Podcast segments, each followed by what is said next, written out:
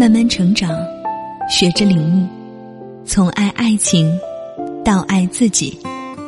这里是遇见张小贤。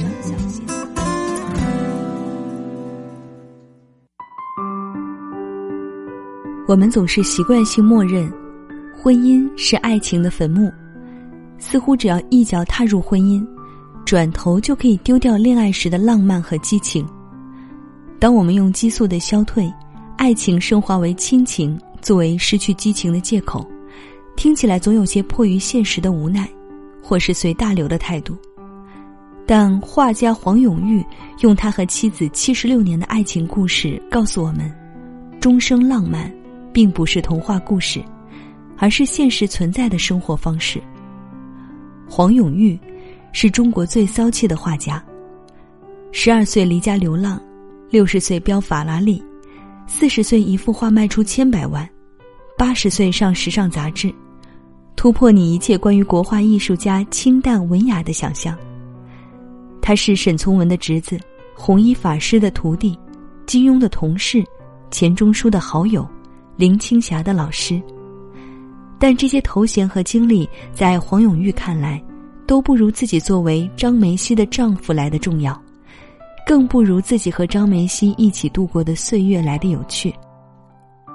黄永玉出生于湖南的凤凰古城，因家境贫寒，黄永玉决定学表叔沈从文少年流浪的经历，十二岁就离家到福建的瓷器作坊做童工。同时，在陈嘉庚先生办的厦门集美中学读初中，读了三年，留级了五次，他干脆放弃读书生涯，专心自学木刻版画。黄永玉从小到老都是个顽童，十八岁那年，流浪到泉州的他，爬到开元寺的木兰花树上摘花，被弘一法师抓了个正着。说到弘一法师，可能大家会有些陌生。但提到由他填词的送别，你一定知道：长亭外，古道边，芳草碧连天，晚风拂柳笛声残，夕阳山外山，天之涯，地之角，知交半零落，一杯浊酒尽余欢，今宵别梦寒。为了让黄永玉别再辣手摧花。有过留洋经历、艺术全才的弘一法师，将自己的美术和书法心得交给黄永玉，黄永玉就这样学到了国外的美术知识，开启了书法技能。十八岁的黄永玉在经过这番奇遇的点化之后，又流浪到了江西。就在江西，他遇见了自己的一生挚爱张梅溪。张梅溪是广东新会人，父亲是显赫一方的将军。因为战争，江家人安顿在江西的小城。那时，黄永玉和张梅溪都在江西信丰民众教育馆做艺术工作。他第一次见到张梅溪，就被他迷住了。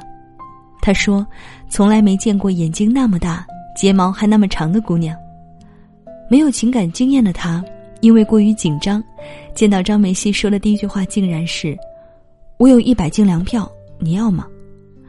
这句傻乎乎的话，不仅没让张梅溪觉得黄永玉有些庸俗，反而觉得他很有意思。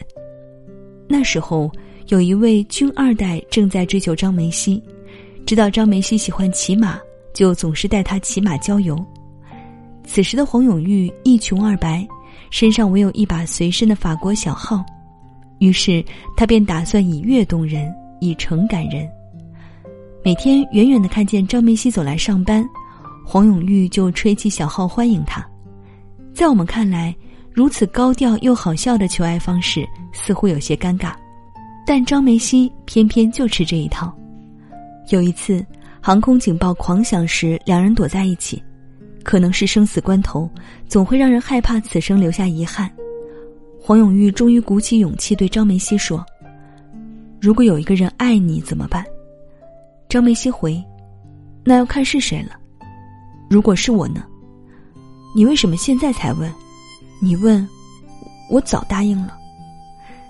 就这样，黄永玉和张梅溪捅破了那层窗户纸，开始了长达七十六年的甜蜜恋爱。黄永玉是个木刻痴，张梅溪也格外懂他。有一次，两人去理发，走到一半，黄永玉看见了一块很好的木板，想要买下，一摸口袋，却只有八毛钱。如果买了木板，就不够理发的钱。张梅溪劝黄永玉快去理发，黄永玉只好一步三回头的走了。结果等黄永玉理发出来，看见张梅溪捧着木板在门外等他。黄永玉说：“这个画面，他一辈子都记得。”但单纯的甜蜜没有持续多久。刚开始，他们的恋爱不出意外的受到了张梅溪父母的反对。张梅溪的父母甚至恐吓他：“你要是和他结婚，就会在街上讨饭。他吹号，你唱歌。”刚开始，黄永玉还想坚持一下，他和张梅溪依旧偷偷来往，送张梅溪回家。他只敢送到路口，目送张梅溪进家门。黄永玉在自传中写：“那时候他心里想，世界上人自从有了一个未来的妻子之后，还有什么做不到的？有什么好怕的？爱一个人，可能就是突然有了软肋，也有了铠甲。”黄永玉的软肋就是怕张梅溪吃苦。慎重的思考过后，他决定放手，一个人远走干系。谁知道倔强的张梅溪决定将自己的爱情进行到底，他卖了自己的金链子，坐着货车去找他。但是货车开不到黄永玉那里，张梅溪就打电话给黄永玉，让他来接自己。黄永玉接到张梅溪的电话，欣喜若狂，借了朋友的自行车骑行六十里，还差十里地时，因为天太黑没法骑车，他就随便找了个鸡毛店住下。等第二天早上，张梅溪见到他时，他因为着急找到张梅溪，没来得及整理仪容，顶着满头满身的鸡毛。张梅溪既觉得黄永玉好笑又可爱，又觉得感动。就这样，两人在赣州结了婚，没有隆重的婚礼，只在报纸上登了个公告。很多人都不明白，张梅溪为什么会喜欢黄永玉。毕竟黄永玉既不高也不帅，更没有钱，这就是所谓的灵魂吸引力吧。我们总喜欢说，好看的皮囊千篇一律，有趣的灵魂万里挑一，但我们却很难说清什么才是有趣的灵魂。黄永玉用自己的恋爱经历解释了为什么有趣的灵魂万里挑一，或者在别人看来我有点傻乎乎，而你。却恰好懂得我有趣的灵魂，你才是我万里挑一的爱人。黄永玉大概上辈子拯救银河系，才能遇见痴痴追随的张梅溪吧。黄永玉和张梅溪结婚后的生活，并没有因为修成正果而一帆风顺，反而磨难不断。刚结婚时，黄永玉在各处闯荡，张梅溪去了香港的中学教书，没想到。黄永玉去台湾，差点被当作共产党抓起来枪毙，他只好跑到香港逃难。张梅溪为了陪伴黄永玉，辞去了工作，到偏僻的地方生活。黄永玉刻板画画速写，张梅溪写散文投稿为生。那时我们很贫穷，我们的家很小很小，但有一个窗，窗外面有很多木瓜树，也可以看到一口水井。当时他买了一幅窗帘回来。买了一幅很漂亮的窗帘回来，拍了一张很美的照片。他说：“这是我们破落美丽的天堂。”张梅西说道。黄永玉不仅在生活上保持乐观积极的心态，为了让张梅西过得好，他在事业上更是积极进取。他努力刻版画，名气越来越大，收入也越来越高，还到《大公报》去做美编，遇到了金庸、梁羽生等人。大侠当家的梁羽生曾点评：“金庸是大侠，黄永玉当为怪侠。”特立独行的黄永玉一直有一颗向往故土的心。一九五三年，他决定听从沈从文的劝说，带着张梅溪和刚出生的儿子回到北京，去中央美院教书。因为国画、油画、版画、雕塑样样都行，成了最年轻的教授。那时候。国内的物质条件和现在没法比，为了让张梅溪吃上肉，他就常常带着狼狗和猎枪上山打猎。这样的日子虽然不够宽裕，但也算得上岁月静好。谁知道这样的幸福很快就被打破了。文革时期，为了躲避批斗，黄永玉开始装病，一请就请几个月的病假，实在躲不过也要画画。他每天早上挨批斗，晚上就躲在家里偷偷画画。张梅溪不仅支持他，还替他放风，轻轻拉上窗帘，在窗户旁边守着，一有动静就立马让他停止画画，帮他把东西藏起来。后来，因为黄永玉在北京大饭店画了一幅猫头鹰，全家人都被被迫住进了牛棚。牛棚不仅小，连窗户都没有。为了让张梅溪能够心情愉悦，黄永玉在墙上画了一个两米多宽的大窗子。窗外开满鲜花。没等张梅溪因黄永玉的贴心举动放宽了心，黄永玉又遭了难。一次，黄永玉被两个人用皮带猛抽，他们说只要我求饶，就不再打下去。我心里说：喊一声疼，讨一声饶，老子就是狗娘养的。两个人打到没力气，黄永玉反而硬气的起身说：一共是二百二十四下。回到家里。张梅溪看到黄永玉背上血肉模糊，白衬衫粘在身上脱不下来，终于忍不住哭了。但张梅溪知道黄永玉心系故土，他说：“就算我当初叫你别回来，你也不肯的。无论富贵或贫穷，顺境或逆境，张梅溪永远是最懂黄永玉的人。”后来，黄永玉又被下放到农场，虽然在农场劳动十分辛苦。但他更怕张梅溪没有自己在旁劝慰，会更加难过。于是，他躲在被窝里，打着手电筒，写下那首著名的长诗：“老婆呀，不要哭，我们的爱情像我们的生活一样顽强。生活充实了爱情，爱情考验了生活的坚贞。我吻你，吻你炙热的，但满是裂痕的手，吻你静穆而勇敢的心。”吻你的永远的美丽，因为你，世上将流传我和孩子们幸福的故事。在那些困难的日子里，黄永玉始终保持乐观。他总是对张梅溪说：“要相信这些迟早都会过去的。”他不仅想尽方法让张梅溪过得好，更用心为张梅溪画画、写诗、布置屋子，用细腻又浪漫的方式让张梅溪获得精神安慰。不得不说，原本那个有些憨憨的黄永玉，真的因为爱情，一点点变成了浪漫高手。浪漫是什么？浪漫是艰难生活中的一抹亮色，是平庸日常中的一点微光，让人能跳脱于当下的困苦，更有信心去面对未来。在贫苦的生活中，我们首先想给爱人的，可能就是过上富裕生活的承诺。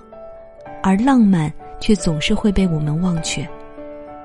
我们总是认为浪漫需要花钱，其实，更重要的是花心思，在自己的能力范围内给爱人制造浪漫，让两个人都能获得精神上的富足和愉悦。晚年的黄永玉和张梅溪终于摆脱了颠沛流离，过得又舒服又酷炫。搞了一辈子儿童文学创作的张梅溪开始跟着黄永玉学画画。两个人手挽着手到世界各处写生，哪里风景好就停下来在哪里画画。没多久，天生充满艺术细胞的张梅溪就出师了，在香港大会堂展览馆、北京画院美术馆等知名展览馆举办了个人画展。而黄永玉还在继续给张梅溪写情诗，他曾经在写给曹禺的信中写：“歌颂老婆的诗，我大概可以出一本厚厚的集子了。”只可惜世界上还没有这么一个经得起肉麻的出版社。大概好的爱情就是如此，两个人长期保持高度精神交流，到最后，你中有我，我中有你，难分难离。当然，黄永玉也没放下自己的主业。随着黄永玉的名气越来越大，他的画卖到了十几万一平尺，有的甚至拍出了千万的高价。他根据自己的宠物小猴子伊沃为原型，画了中国的第一枚猴票，已经升值到一张几百万。赚了这么多钱的黄永玉怎么花呢？他为故乡凤凰古城的孩子修了四座桥，方便他们过河上学，还取名为“风雨雾雪”，还修缮了一批凤凰古城的亭阁楼台。剩下的钱，黄永玉用来做两件事：一是买车，二是买房。我们现在年轻人结婚必备的两大基础条件，黄永玉到了晚年才够得上。他在通州乡下买了一块地，建了一个大宅子。先挖了一个大池子，种满世界各地的荷花品种，让自己的院落充满故乡凤凰古城的感觉。再替喜欢动物的张梅溪养上一大群动物。他们的女儿曾说：“我们家好比一艘载着动物的诺亚方舟，有妈妈把舵。小猫大白、荷兰猪图彼得、麻鸭无事忙、小鸡玛瑙、金花鼠米米、喜鹊喳喳、猫大白、黄老妹儿、猴一卧。”总之，只有你不敢想，没有黄永玉不敢养。至于买车，黄永玉也是不走寻常路。快六十岁的时候，黄永玉突然想开车带张梅溪去兜风，就在日本直接买了辆跑车，成了国内第一个私家车拥有者。既然买了车，就必须考驾照。考试的时候，考官问他：“某某零件坏了怎么办？”他大手一挥说：“坏了就换一个。”黄永玉一点儿没有身为老年人的自觉，他曾因为在北京三环飙车被交警罚款。九十三岁的时候，白岩松去采访他，发现院子里停着一辆红色法拉利跑车，问了句：“老爷子，你都一大把年龄了，还玩这儿？”黄永玉随口答：“我又不是老头儿。”至此，黄永玉成为白岩松最想活成的老头儿。他说。在我的人生目标中，最大的一个就是，将来成为一个好玩的老头，比如黄永玉。如此好玩的老头黄永玉，还是林青霞的偶像。林青霞问他求教如何写作，他说：“你太乖了，要先活成野孩子。”于是隐退多年的林青霞被黄永玉推出了舒适区，去参加了综艺首秀《偶像来了》。当然，就算活成了那么多人的偶像，黄永玉还是最在意自己在妻子心中的形象。八十多岁时，黄永玉登上杂志《时尚先生》封面，叼着烟斗，翘着二郎腿，看起来就像个精神小伙儿。拍完回家，黄永玉就急着让老婆夸自己。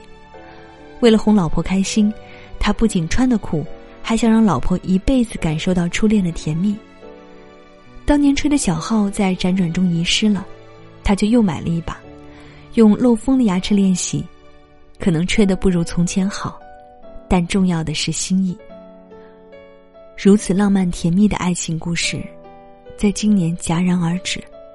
前几天，黄永玉在微博上发了一封亲笔讣告：“尊敬的朋友，梅西于清晨六时三十三分逝世于香港港怡医院，享年九十八岁。”多年的交情，因眼前的出行限制，请原谅我们用这种方式告诉你，黄永玉。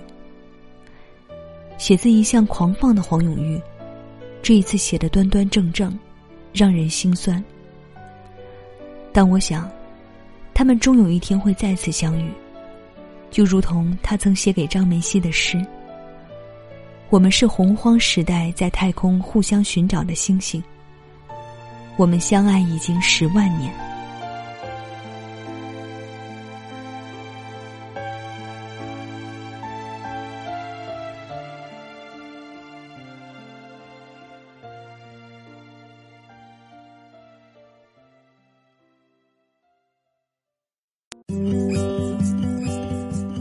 节目由遇见张小贤和喜马拉雅联合出品。更多精彩内容，敬请关注微信公众号“遇见张小贤”。